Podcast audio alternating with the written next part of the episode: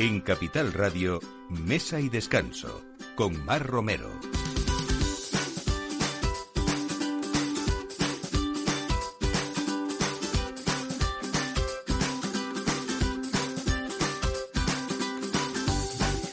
Buenos días, domingo de nuevo y hora de poner la mesa en estas fiestas tan especiales que suponemos en Capital Radio que ustedes han disfrutado mucho de la Nochebuena y de la comida de ayer de Navidad, pero aún así debemos seguir eh, poniendo la mesa de una manera especial porque todavía nos quedan fiestas y sobre todo yo creo que la noche más especial y más grande es la de la de fin de año.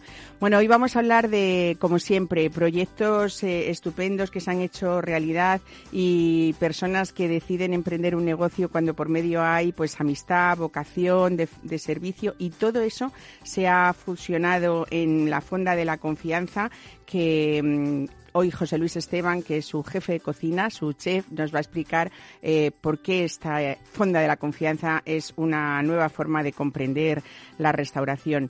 Como es una cena muy especial la que nos espera también y una comida que es la de Año Nuevo. Eh, nos trae Casia Romanska hoy, la gerente de Oro Wines, eh, dos vinos muy especiales, un blanco y un tinto de una bodega que está al sur de Zamora, en esa tierra del vino que es tridente y vamos a probar pues una malvasía muy especial también eh, y un tinto para quien decida pues eso, pasar una noche con platos profundos, contundentes y sobre todo que nos quede en la memoria, que al final eh, son esas mesas especiales las que hay que llenar también, aparte de personas especiales, cosas especiales también.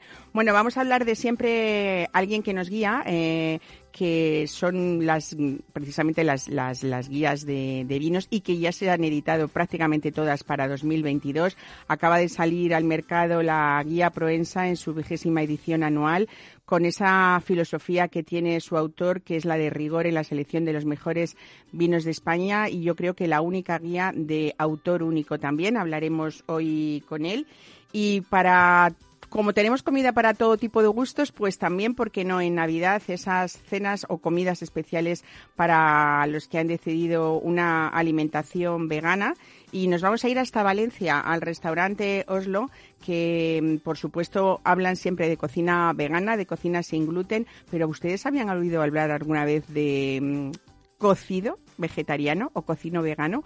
Bueno, pues Olga Vázquez nos va a hablar de esto, cómo se ha celebrado la Navidad de esta manera y qué proyectos tiene para ese año nuevo. Así que poniendo la mesa en mesa descanso con Miki Garay en la realización y quien les habla, Mar Romero. Bienvenidos a este domingo. Mesa y descanso con Mar Romero.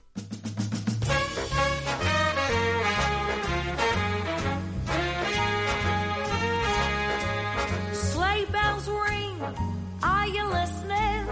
In the lane, snow is glistening. A beautiful sight. Happy tonight, walking in a winter wonderland. Gone away is the bluebird,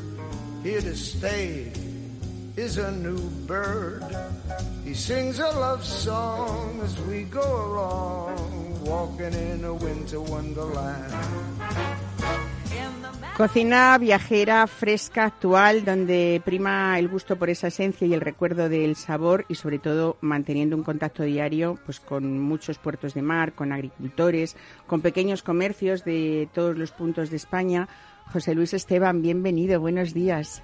Qué alegría me da volver a tenerte. ¿Cuántos años que hacía que no nos veíamos en una mesa como esta? Pues en una de estas ya casi 10 años, yo creo. Casi 10 años, porque bueno, vamos a hablar también de toda esa trayectoria, por supuesto de tus inicios. Yo hablaba de vocación, tanto de este de Paco Patón, eh, que es parte de este proyecto de la Fonda de la Confianza, lo tuvimos hace poco por unas cenas mm. solidarias que, que hicisteis y que vais a seguir haciendo, porque también está siempre esa solidaridad como punto esencial de, esta casa. Eh, pero hace 10 años que te fuiste a México, más o menos. Hace 10 que empecé a viajar, sí. O sea, acuérdate. Y primero eran viajes que eran pues temporadas. Iba allí, montaba eventos, eh, empezábamos con los proyectos allí y, y seguía aquí. Acuérdate, fue la época del corral de todo ese... Claro, el corral de la morería, Sí. ¿eh? que nunca se nos olvida ese plato emblemático tuyo que era Mm, el ese cocido, ese eh. cocido, ¿no? Sí. Del corral que hoy tiene ya una estrella o dos. Una, una, estrella una, Michelin. una tienen y abrieron hace poco otra vez, eh, muy felices y bueno, yo la verdad es que era una de las cosas que, que fíjate que llevamos ya con cierta normalidad casi un año, ¿no? Y, y ellos no han podido abrir hasta hace tres meses en la situación y era una de las cosas que que echaba en falta ¿no? de, de Madrid, ¿no?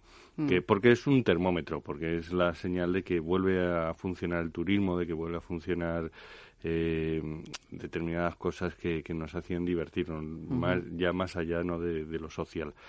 Pero bueno, sí, que 10 viajando, 5 permanente entre México, Chile, Panamá y, y algún, y algún proyecto volátil que había por, por, por Latinoamérica y afortunadamente que además tú fuiste una de las de las primeritas en saberlo el año pasado Qué alegría, pues me ya, dio, ¿eh? ya, ya aquí Bueno, la verdad es que ha sido una trayectoria larga, aunque viéndote no lo parece, pero es verdad que ya eh, los inicios de José Luis Esteban empezaban con buen pie al lado de Salvador Gallego y ese Reglesato, que en aquel momento era el único que había en Madrid, en la Sierra, en Moralzarzal.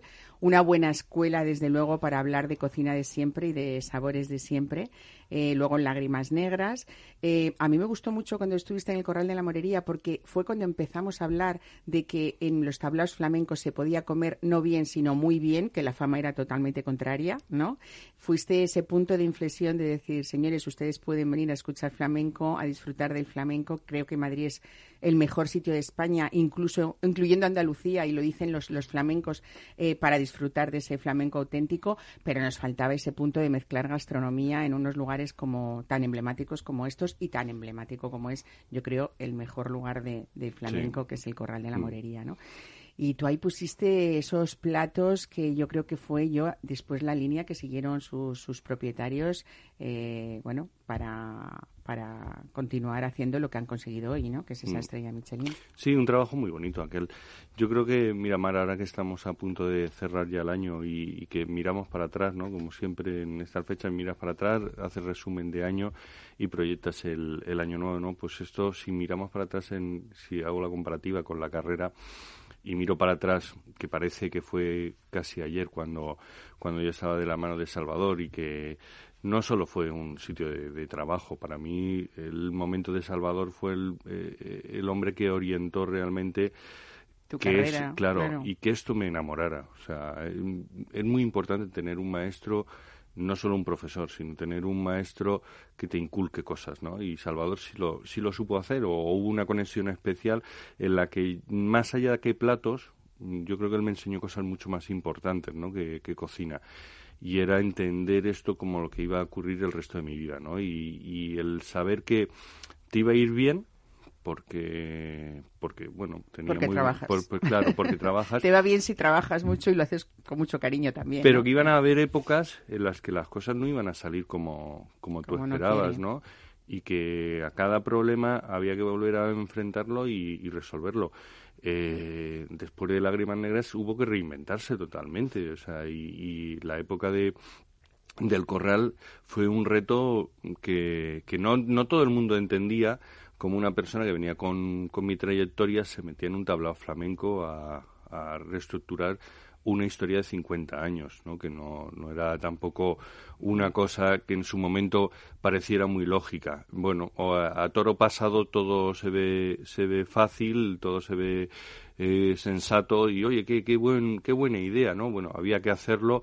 Fueron tres años de, de trabajo no duro, porque yo no creo que fuera Yo creo que duro. ilusionante sí, también, ¿no? Ilusionante parte. y en la sombra, que, que era una de las condiciones que, que habíamos puesto, que hasta que aquello no, no supiéramos que estaba para salir a la luz pública, pues en un trabajo a mí no me importaba no estar, no estar contando lo que estaba haciendo, si con, si con lo que íbamos a hacer iba a conseguir ser una verdad, iba a conseguir eh, realmente proyectarse al futuro, ¿no? No, no una cosa solo de presente.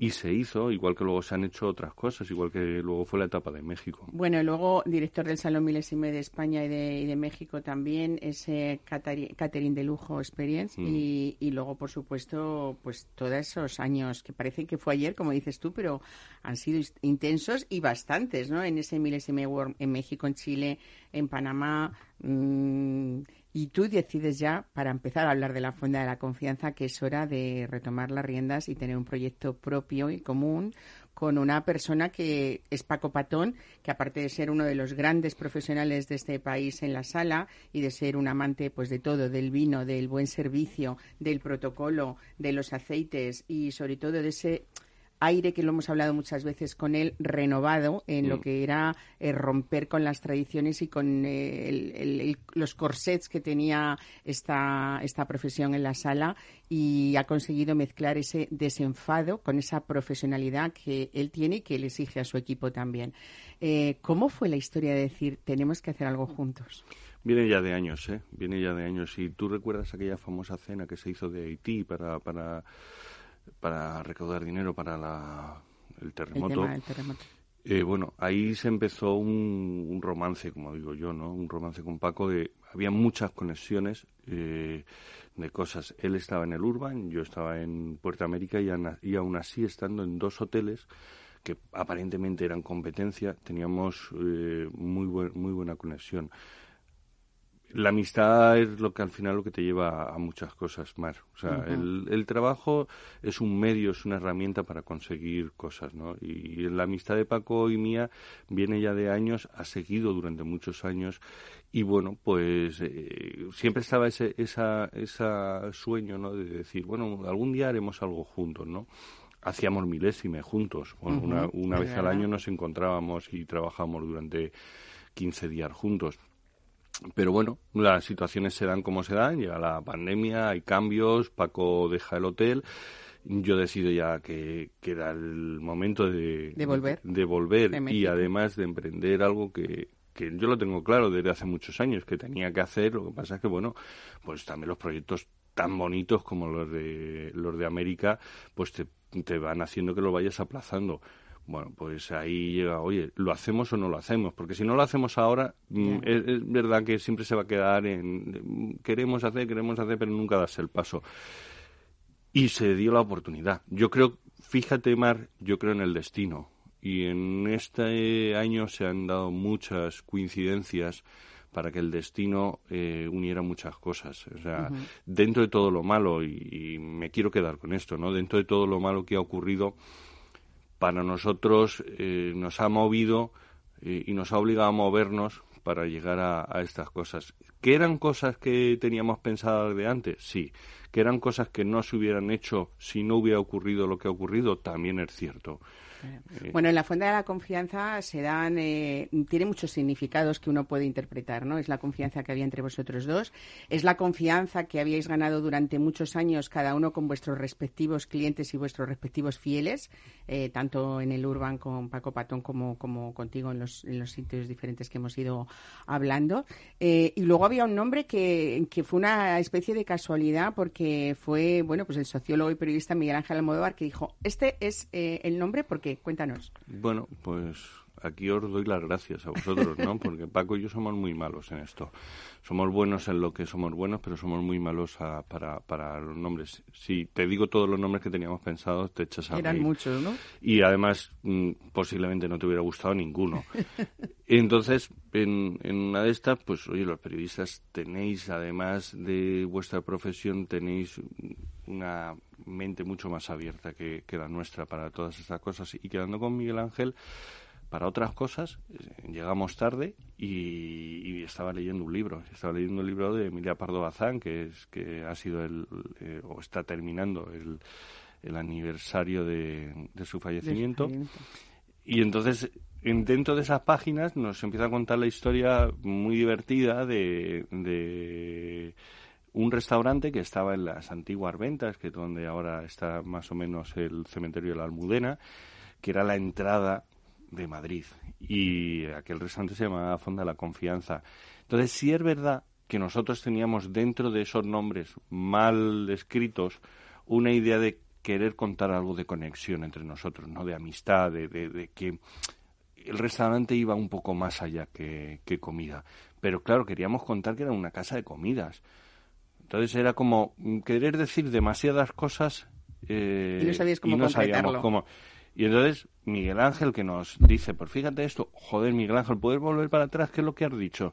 No, pues que había un restaurante que se llamaba Fonda la Confianza. Y que Emilia Pardo Bazón lo refleja claro, en sus, y, eh, y entonces dice, pero es que no habéis pensado que es el año. Pues no, perdona nuestra incultura, ¿no?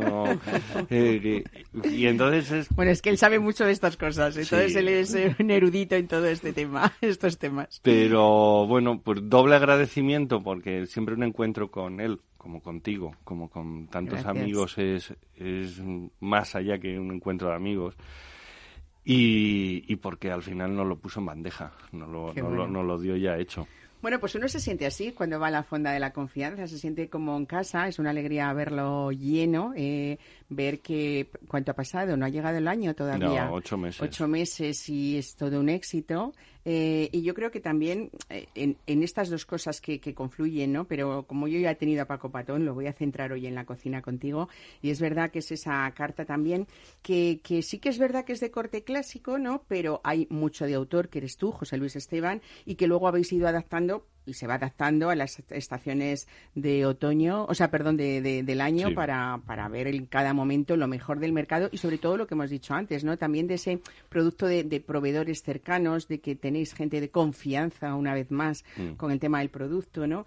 Y me gusta mucho muchas cosas que vamos a ir repasando. Por ejemplo, eh, aparte de esta carta que de la que vamos a hablar algunos platos que uno no se puede perder si va a la fonda de la confianza, el hecho de que hayáis pensado en que haya medias raciones, que eso la gente lo agradece muchísimo para, yo que sé, pues si va un grupo de gente pueda probar eh, muchas cosas, ¿no? Por supuesto, y también, aparte de una excelente carta de vinos, la, la carta de cócteles, ¿no?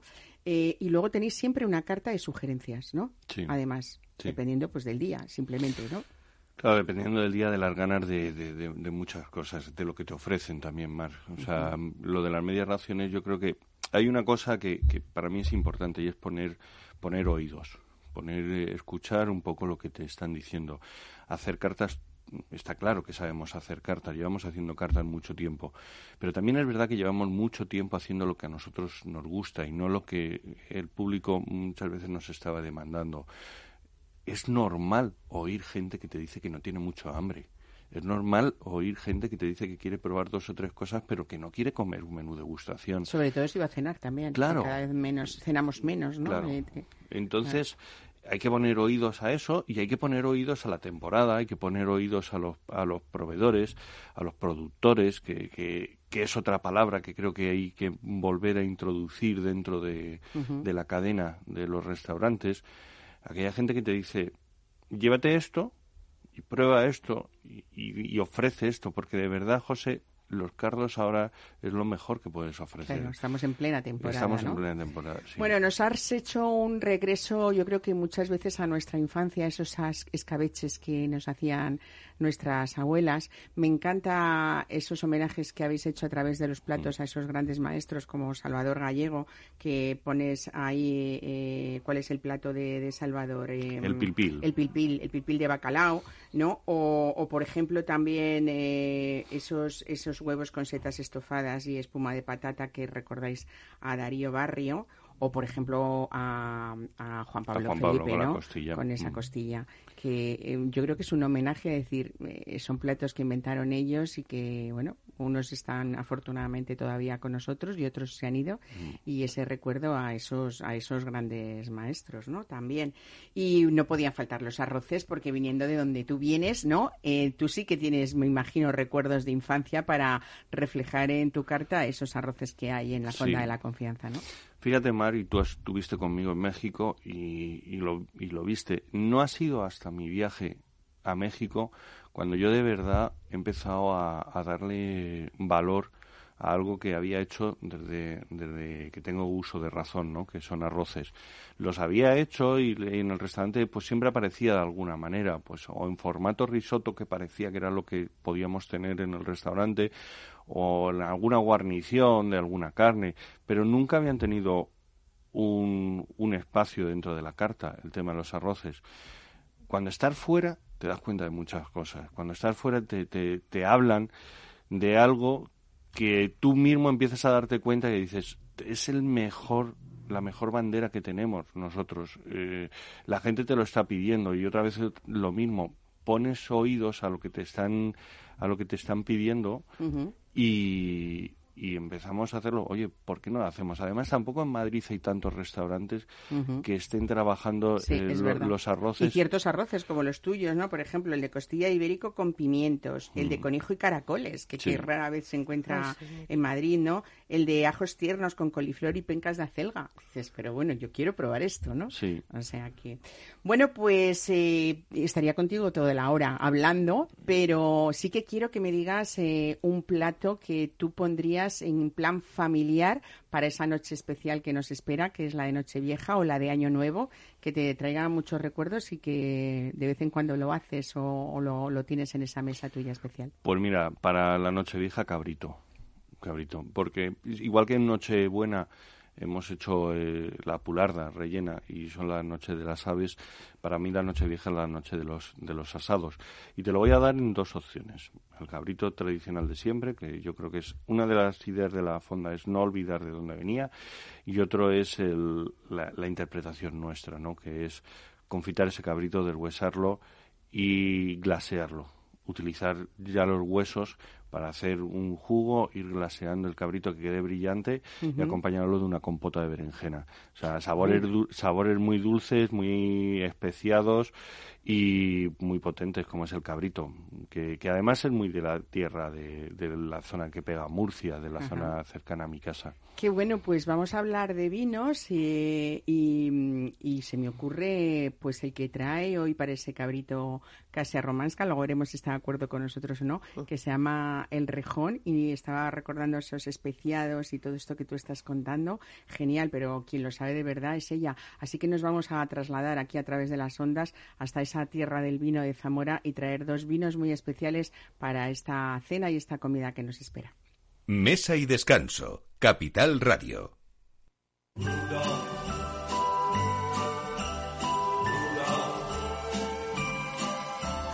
Rudolph the red-nosed reindeer had a very shiny nose. And if you ever saw it, you would even say it glows. All of the other reindeer used to laugh and call him names. They never let poor Rudy join in any reindeer game. Then one foggy Christmas Eve, Santa came to say, Rudolph, with your nose so bright, won't you guide my sleigh tonight? Then how the reindeer loved him as they shouted out with glee. Rudy the red-nosed reindeer, you'll go down in history.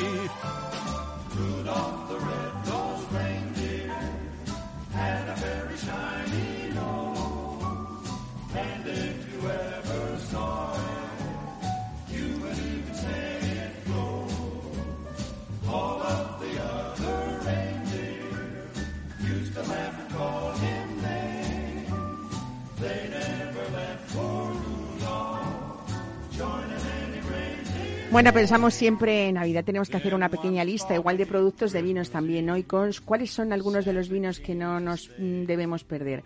Pues hoy nos vamos a hablar con Casia Romanska de estos dos vinos especiales que nos trae bodegas desde bodegas Tridente en Villanueva de Campeán está, unos 30 kilómetros del sur de Zamora y vamos a esa corazón, ese corazón de, de la tierra del vino. Casia Romanska, bienvenida. A ti también. Feliz Navidad. Hola, ¿qué ¿Eh? tal? Bienvenida, feliz Navidad. Yo he sugerido lo del rejón, pero vamos a empezar por algo más liviano. Eh, liviano me refiero por una entrada de, de cena como la que nos espera. Estos son los dos eh, vinos que tú nos recomiendas para esta noche vieja. ¿Y qué nos cuentas?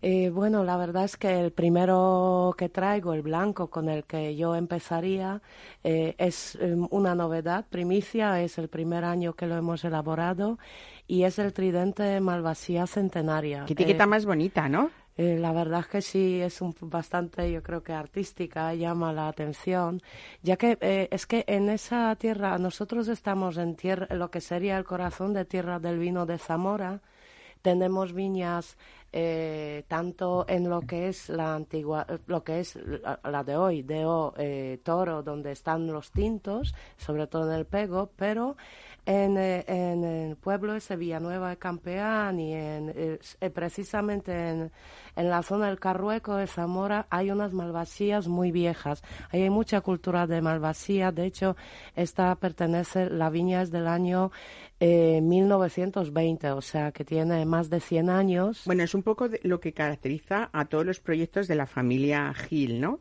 Eh, desde el principio, desde que empezaron en Jumilla con ese Juan Gil que todo el mundo conoce en las cartas de los vinos, pero quizás ha sido un poco la línea a seguir de ellos, ¿no? Sí, es cierto que la familia Gil intentan, hoy en día ya es la cuarta generación y la quinta que se está incorporando, eh, siempre su vocación ha sido intentar reflejar lo que es el, corazón y el alma de cada zona, la, autenticidad, eh, el carácter de cada una de las diez denominaciones de origen en las que están las bodegas y también recuperar ese patrimonio viejo muchas veces, intentar, sobre todo precisamente en Zamora, es que hay unas cepas que parecen árboles casi, o sea, la producción no llega a lo mejor a un kilo de uvas por cepa, porque eh, de hecho en el caso de este Malvasía es eh, de, propiedad del padre del enólogo, uno de los dos enólogos, de Luis Santa María.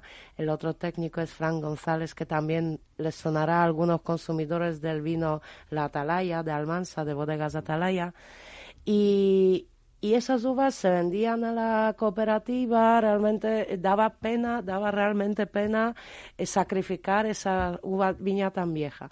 También espero para el año que viene traer un espumoso que estamos elaborando allí, también de Malvasía. En tierra, en, tierra del vino. En Tridente, sí. Eh, lo que pasa que ya llevamos varios años eh, practicando, los enólogos de hecho han viajado al corazón de lo que es de Ocava, visitaron varias bodegas. Y van a ser las variedades tradicionales del cava? No, con malvasía. Va ah, a ser el espumoso con malvasía. El nombre va a ser del, del abuelo materno, Honoro Vera, eh, espumoso. Lo que pasa que este primer año hicimos poquitas botellas y todavía eh, eh, queremos pulir un poco, lo queremos pulir un poquito más.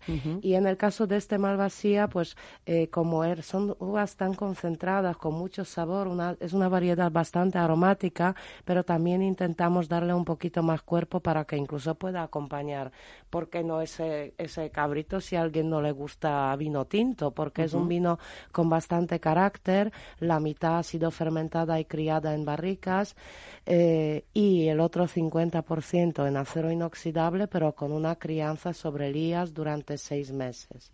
Pero eso le hace que, aparte, sea, pues eso, especiado, como decíamos también, con un final bastante largo, ¿no? Y, bastante aromático. Es un vino seco que a mí me gusta mucho, ¿no? Porque cuando hablamos de malvasía a veces hay quien puede decir, pues es un vino dulce, pues no, es una malvasía aromática, pero, pero, pero seca, ¿no? Bueno, nosotros en eso también tenemos otro caso que es el Juan Gil Moscatel, que la gente muchas veces de Jumía, la gente, no, no, Moscatel no quiero, pues", y también es vino seco. Son variedades, pero eh, lo atractivo de ellas también es lo aromáticas que son, ese abanico de fruta que nos despliega en la nariz, tanto manzana, pera, madura, incluso algún toque como de orejones. La barrica está muy bien integrada, no molesta simplemente acompaña para darle más cuerpo en boca. Hemos hablado, hablábamos de vinos especiales, pero vamos a hablar de precios también porque a veces no hay por qué eh, dejar de ser moderados en, el tema de los gastos cuando estamos hablando de grandes vinos también, ¿no? A la vez. Sí, eh, nosotros, bueno, eh, como se trata de proponer vinos para Nochevieja, yo también entiendo que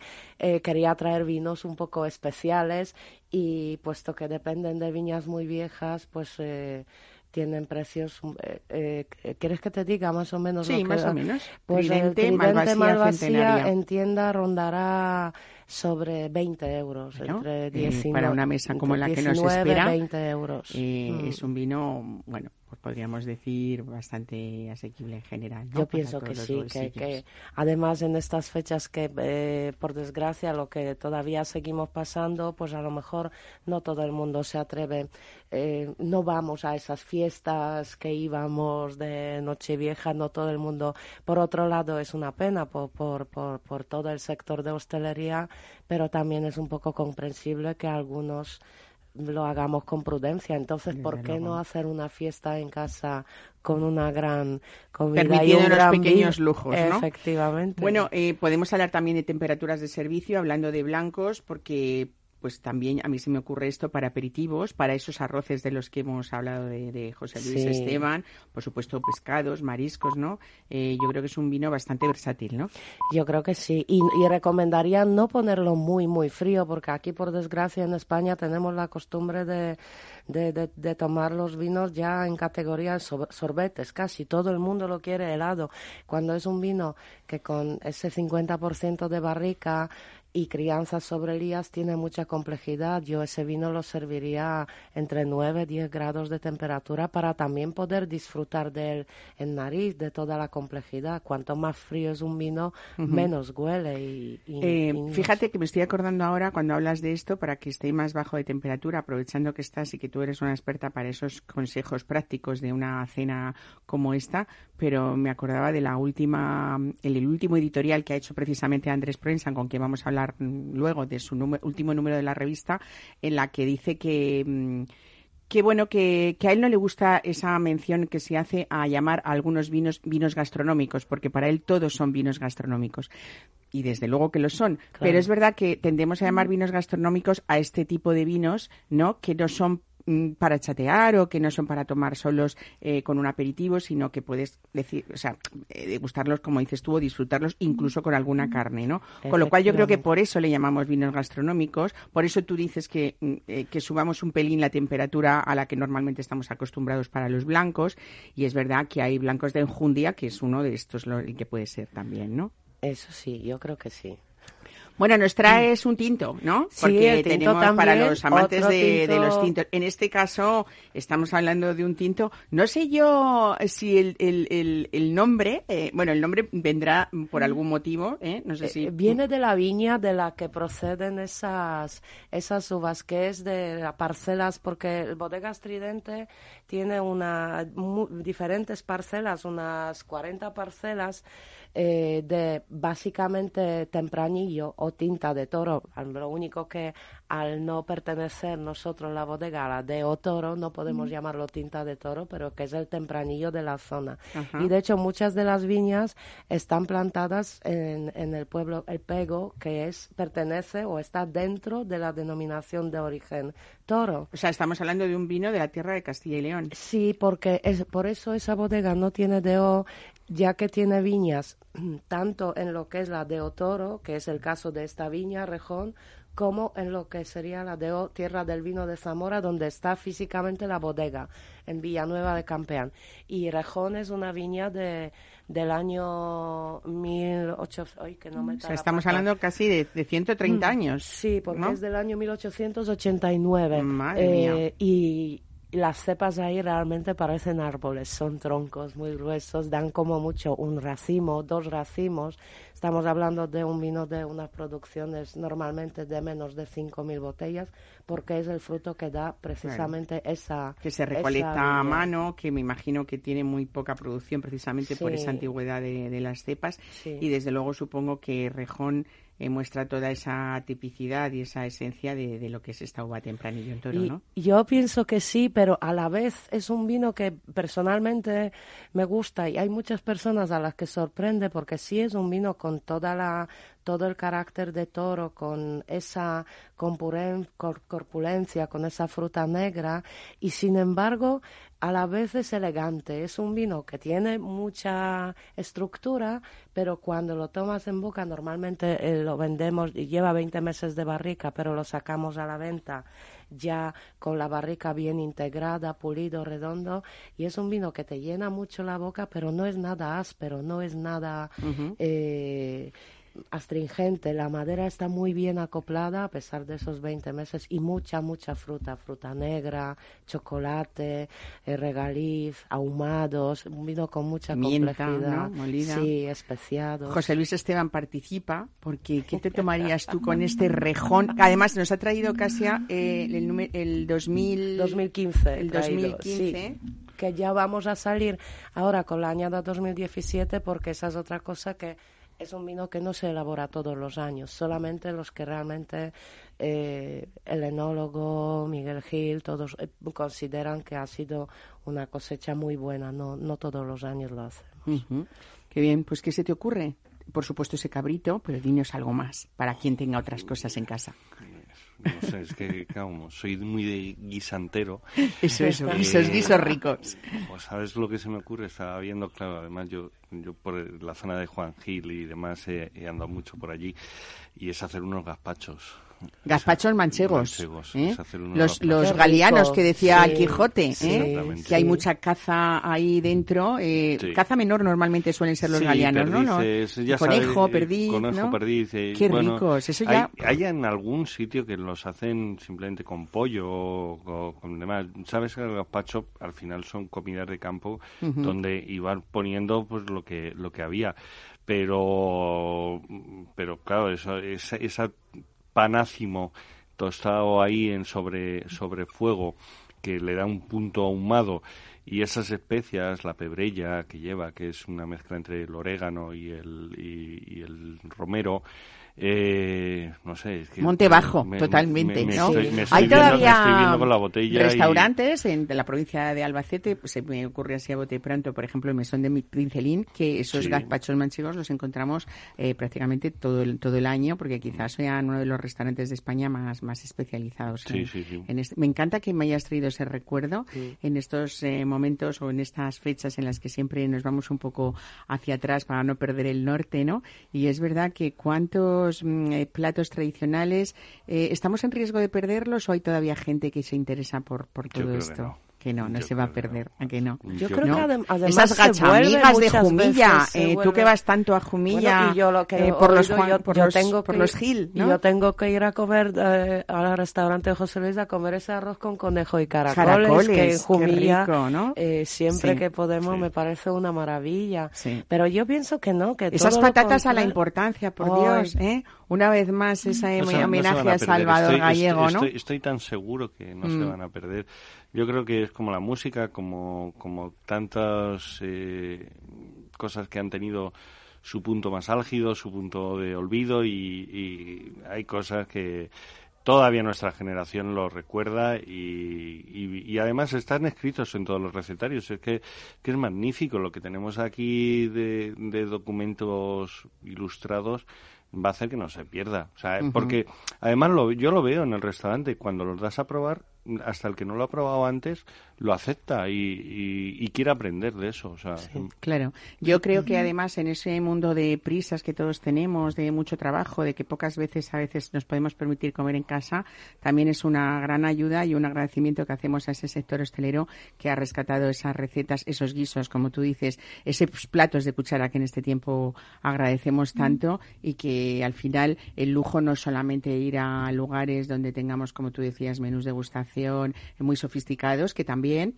eh, pero ¿por qué no volver un poco a esa tradición y ayudarnos a recuperar esos sabores de siempre, ¿no? Y sabes, más que se puede refinar, igual que con el vino, lo estamos viendo, cepas centenarias, se pueden llegar a hacer vinos elegantes, muy, muy elegantes. O sea, al final, ahí es donde está realmente nuestro trabajo, ¿no? El saber ver que ahora mismo no se come ni se bebe como se como se hacía hace 100 años, ¿no? Entonces, eh, el sabor es lo que, lo que más importa, pero luego está que cualquier plato, cualquier plato, ya sea guiso o ya sea, podemos, podemos trabajarlo y actualizarlo y entenderlo como, como, como podemos comerlo hoy, tanto en el pueblo como en un restaurante de la capital. ¿eh? Claro que sí. Bueno, pues mira, yo os invito desde luego a esa actualización de algunos platos, a esa memoria, convirtiéndolo también en filosofías diferentes, como puede ser esa cocina vegana. Nos vamos a tu tierra, a Levante, ¿eh? y yo me llevo con, con Casia Romasca este rejón debajo del brazo, porque vamos a hablar con Olga Vázquez, que es la propietaria de un restaurante que se llama Oslo y que ha decidido hacer eh, en Navidad, eh, para esta Navidad que ha pasado, esta Nochebuena que ha pasado, pero supongo que continuará con ello y ahora nos va a contar ideas para esta Nochevieja de cocido vegano. Fíjate, pues nos vamos hasta Valencia. Mesa y descanso con Mar Romero.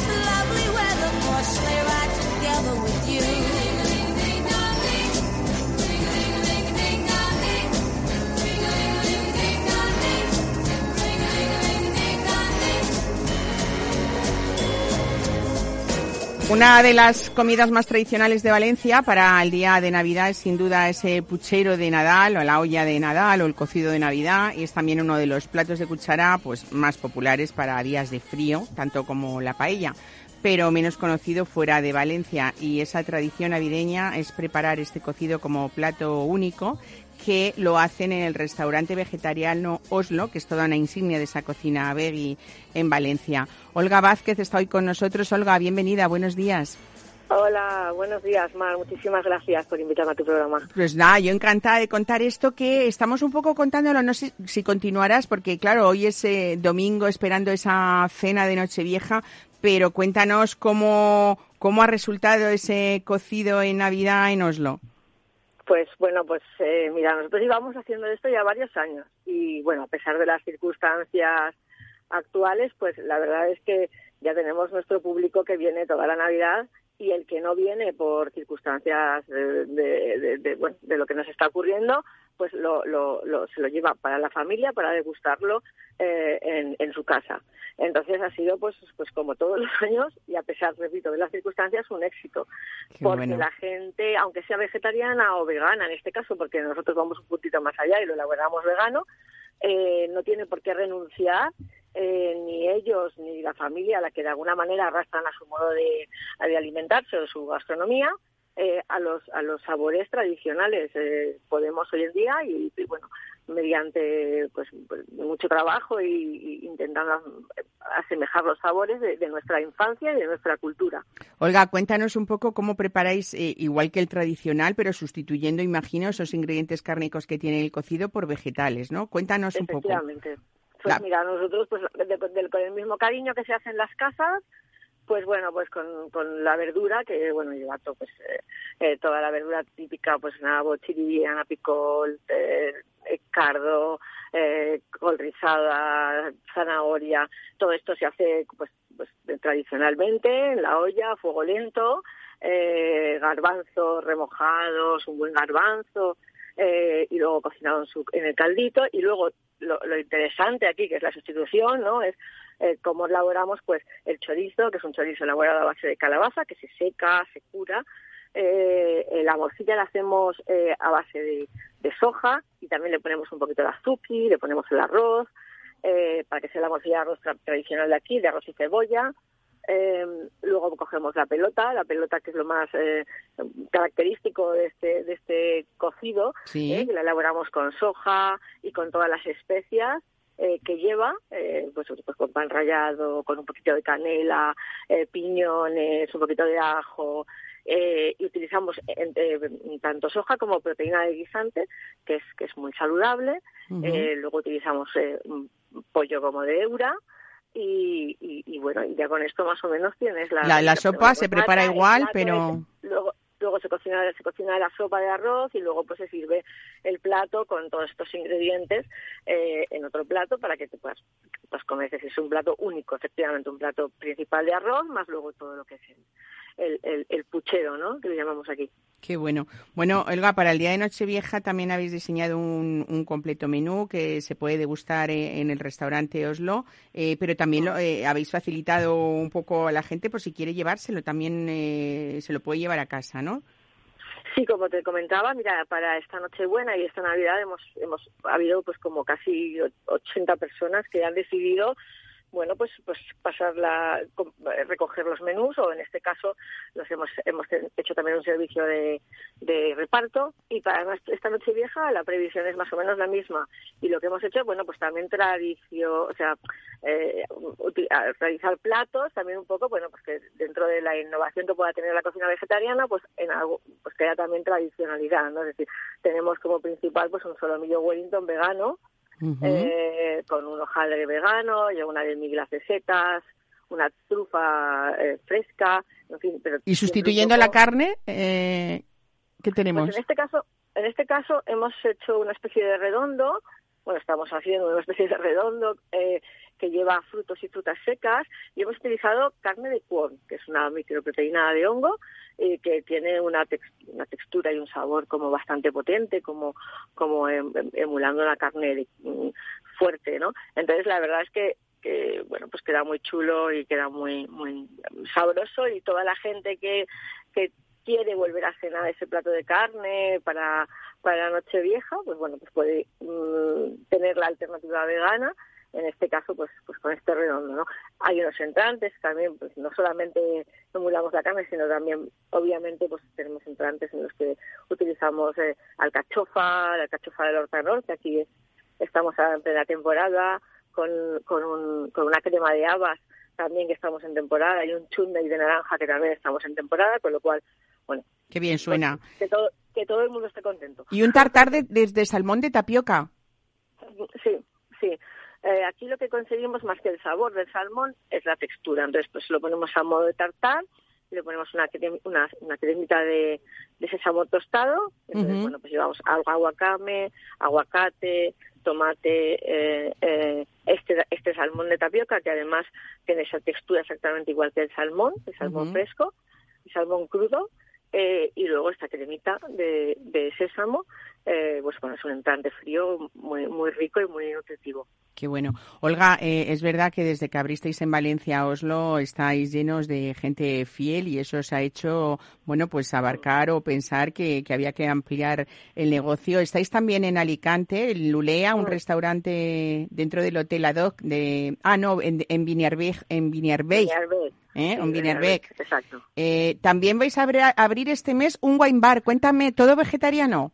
También. Sí, sí, pues mira, eh, precisamente hemos hecho un buen tándem con el grupo ADO y en el otro de los hoteles que tiene el grupo ADO que en, en, en Valencia, en la calle Boys, eh, bueno, pues vamos a abrir un wine bar en el que vamos a tener una carta de vinos excelente y una carta de cócteles maravillosa, pero además la, la, eh, la, la- la oferta gastronómica va a ser completamente vegetariana, eh, muy en plan aperitivos, eh, bueno, muy bien maridados con, con todas las referencias de vinos que van a ser todos los vinos, por supuesto, veganos y ecológicos y para seguir con nuestra línea de, de, de- de, pues bueno, de cocina vegetariana, cocina vegana y ahora la vamos a trasladar tanto a la coctelería Ujú. como a, a la oferta de vinos y añadiendo la etiqueta de ecológico, que vamos a intentar eh, que todo, absolutamente todo lo que haya en ese en Amberes, que se va a llamar, eh, eh, sea producto ecológico. Bueno, esto nos lleva a contar, Olga, que también en Navidad se pueden hacer platos muy especiales, incluso rememorando esos recuerdos de infancia, que es lo que nos gusta mucho en esto de tiempo de, de Navidad.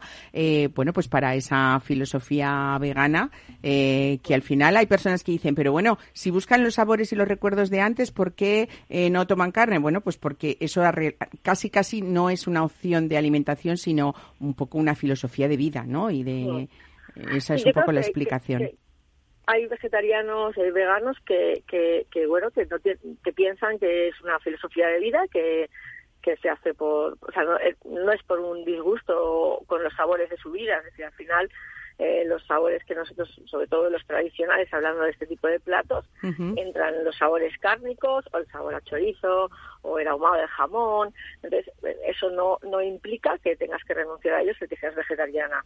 Eh, simplemente, bueno, pues que podemos, ahora a día de hoy podemos sustituirlos por, por otros y eso de esa, de esa forma, pues, nosotros, por ejemplo, también lo hacemos el arroz al horno, que es un plato muy típico, el arroz al son. Sí. Eh, y bueno, lo único Qué que bien. hacemos es sustituir esa costillita por, por, por, por soja o esa morcillita por azuki y bueno y al final lo- es un es un plato de mi Conseguimos los sabores de siempre, exactamente. Exacto. Pues Olga Vázquez, muchísimas gracias por traernos hoy ese cocido tradicional de vuestra Navidad en Oslo y también esos platos que a lo largo del año el que vaya a Valencia y quiera, mira, yo el arroz al for es uno de los eh, de los platos. ¿Cuántas veces he ido yo a Sativa a tomar ese arroz y cuántos concursos para tomar todo tipo de, de interpretaciones de ese arroz? Muchísimas gracias y feliz Navidad. Un abrazo.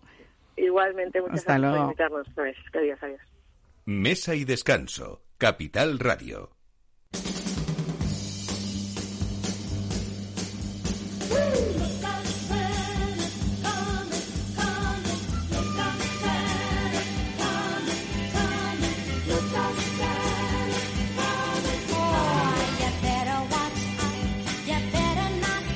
Bueno, pues seguro que en esta guía nueva que acaba de salir al mercado, la guía Proensa 2022, eh, nada menos que ese autor único que es Andrés Proensa, que ha seleccionado 651 vinos de 223 bodegas, seguro que, que ahora le vamos a preguntar que hay muchos más vinos con esa etiqueta vegana, como hablábamos ahora con Olga Vázquez, que, que en el año anterior, porque es algo que, bueno, pues eh, va, va ahí esa, esa demanda.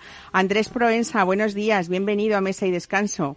Buenos días. Qué penita no tenerte aquí. Si es que huyo de los covides y me vengo al aire re- fresquito de Soria para mantenerme joven. Al aire fresco de, de- de Soria, que lo único que tenemos es ese, ese problema de, de- de esas poblaciones que, que llegan fatal las comunicaciones y, y, y sobre todo las coberturas, ¿no? De los móviles, desde luego. Eh, sí, sí, los móviles, bueno, aquí estamos, no sé si es una, una ventaja o una desventaja, pero a ratos incomoda, sí. Ese abandono. Bueno. Eh, y bueno, pues es muy difícil que, que las gentes se puedan arraigar en estos pueblos cuando no tienen las condiciones. Claro. Entonces, bueno, pues a mí me va bien porque yo como odio a la humanidad, Te aíslas, te aíslas. a tenerla cerca. Me imagino que en esa bodega de tu choza soriana tienes muchos de los vinos que de las que has hablado en esta o de los que reflejas en esta guía que por cierto cumple 20 años, estáis en el 20 aniversario. Andrés, tú fuiste pionero en contar el vino, pues yo que sé, de una manera diferente, ¿no? Y, y contarle al lector que, que tuviera una conversación en torno a una copa de buen vino, que es lo más importante. Eh, yo creo que, que es una de las publicaciones, primero que, que aplicaste por primera vez una calificación centesimal, que eso ya era y sigue siendo raro, ¿no? Y, Bueno, bu- ahora está generalizado, pero, pero eh, bueno, no es por ponerme medallas, que ya tengo el pecho como un mariscal soviético de tanta medalla, pero es verdad que fuimos los primeros en adoptar el 100, eh, bueno, pues que lo entienden, se entiende en todo el mundo. Entonces yo como la guía es como, como muchos vinos que se venden más fuera eh, que, que en España, Sí. se ve más, porque venderle lo vendemos aquí a las bodegas y luego ellos se lo mandan a sus restaurantes, distribuidores y demás. En este momento el 80% o más de las guías salen al extranjero. ¿no? Entonces vi que era importante que nos entendieran bien y se entendía mejor el 100 que otras calificaciones. Claro. Bueno, Y en desde este el punto, desde el primer año, hace 20 años, pues, adoptamos el 100. Muy bien. Bueno, pues en este 100 eh, dices en esta explicación de, de este 20 aniversario que como tienes fama de borde, que no lo eres, eres un borde mm, cariñoso, Pero no, no es postureo, soy un que, borde. es- pero- que no te importa ponerte muy estrecho con las calificaciones y este año ha habido solamente un vino al que tú le hayas dado el 100 sobre 100, que vamos a nombrarle porque es, eh, es, Sí. es, es, eh, Torremuga de la, en la añada de 2016 que dices que no ha habido forma de meterle mano para restarle ni un solo punto, ¿no? Nada, porque además ha salido, es un vino que, que ya estaba el año pasado en la guía y la, el añito en la botella no le ha venido mal, sino al revés. Todavía se ha integrado y ha desarrollado mejor.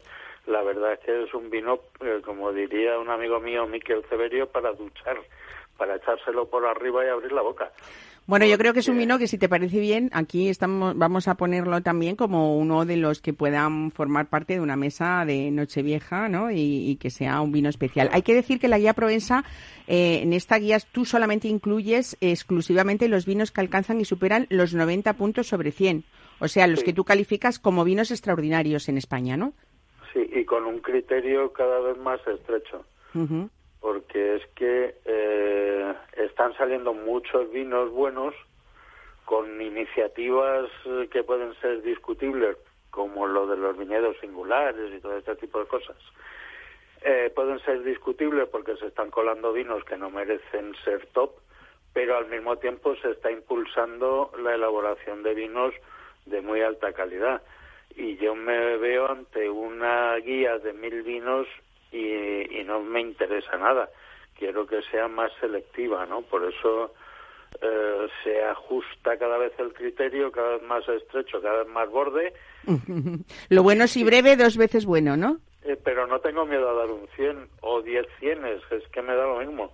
No es un no es un prurito decir aquello y ahora ya no pongo ningún 100, se trata un poco de, de, de ajustar Ujú. de ajustar criterios cada año. Bueno, dentro de esa categoría excepcional hay ese subgrupo que tú calificas con 98, con 99, incluso hasta esos 100 puntos, que es lo que tú llamas vinos emocionantes y son los que te levantan la ceja. Cuéntame, cuando tú estás catando y descubres un vino de estos, ¿qué, qué te pasa? Pues me da un escalofrío, porque algo parecido, pero grato. Eh, de repente abres los ojos, le- porque levantan el dedo. Un vino grande, incluso en una cata maratoniana de estas de 40 vinos, el vino grande levanta el dedo, ¿eh? Y dice aquí estoy yo y, y te das cuenta después de yo hago catas de 10 vinos 12 como máximo y, cua- y procuro agruparlos que sin que sin compararlos pero que me pongan un poco en situación no que sea de la misma cosecha de la misma zona Claro. en fin vinos comparables y de repente claro eh, en eso tienes el peligro de la monotonía no de que sean vinos muy parecidos. Bueno, pues cuando hay uno muy malo, levanta el dedo, sin duda, y cuando hay uno muy bueno también. Bueno, como los romanos. Andrés, te doy 20 segundos para que me digas eh, cómo nuestros oyentes pueden conseguir esa guía que además cumple este 20 aniversario y que va a haber esa selección de vinos extraordinarios por, por un autor como tú que lleva 40 años en la profesión. Pues lo más rápido y seguro y sencillo es eh, en la página web proensa.com y, y lo enviamos inmediatamente. Y en pocos días, ahora correos está un poco más saturado, pero, pero no se retrasa demasiado. Se pasaron los tiempos aquellos. Bueno, pues puede ser un buen regalo de Reyes, ¿eh? todavía creo que estamos a tiempo y ver esa selección. Bueno, no me queda más que desearte feliz Navidad. Eh, creo que se ha cortado o no. Tienes que ir al Ah. estudio, cada vez me das menos tiempo. Claro, claro, poder- porque además, bueno, estamos llamando y es que había problemas de, de esa cobertura. Que feliz Navidad y que te quiero aquí en el estudio, aunque sea después de Reyes, ¿vale? Disfruta de esos días y felicidades por ese 20 aniversario de la Guía Provenza. Un abrazo. Felicidades y un abrazo para todos. Hasta luego. Pues aquí lo vamos dejando, José Luis Esteban. Mil gracias por traernos esos platos, esa memoria eh, y esa historia culinaria que espero que vengas muchas veces más. Y Casia Romasca, gracias por traernos esos vinos tan especiales y gracias a la familia Gil que siempre nos emociona. Y a ustedes, la semana que viene estaremos aquí. Pásenlo muy, muy bien.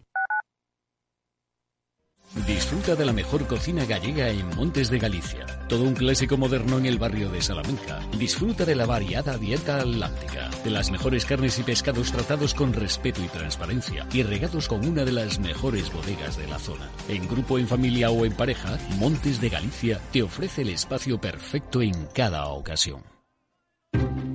Inversión inmobiliaria acompaña al mercado inmobiliario en este nuevo ciclo. Todos los jueves de 10.30 a 13 horas, el inversor encontrará las claves para realizar su mejor inversión. La mañana de los jueves en Capital Radio tomamos el pulso al sector inmobiliario. Noticias, análisis de mercado y debates donde los protagonistas del sector podrán contar en primera persona los retos a los que se enfrenta el ladrillo. Inversión inmobiliaria pone la voz al sector inmobiliario. Aquí, en Capital Radio. Horno San Onofre. Somos pasteleros y eso nos gusta. Utilizamos materias primas que nos hacen disfrutar y elaboramos todos nuestros productos de forma artesanal, sin sucedáneos, ni margarinas, ni grasas trans. Sabemos que las cosas buenas son importantes. Con el hashtag buscamos gente dulce. Horno San Onofre, calle San Onofre 3, teléfono 91 532 9060 y calle Hernani 7, teléfono 91 554 3396. También nos encontrarás en el mercado de San Miguel, www.pasteleriasanonofre.com. Si te gusta el pádel, en Capital Radio tenemos tu espacio. Todos los martes a las 22 horas saltamos a la pista para contarte la actualidad del World Padel Tour, los torneos amateur, las novedades de las marcas y toda la actualidad relacionada con el segundo deporte más practicado de España. Esto es Padel, los martes a las 10 de la noche en Capital Radio.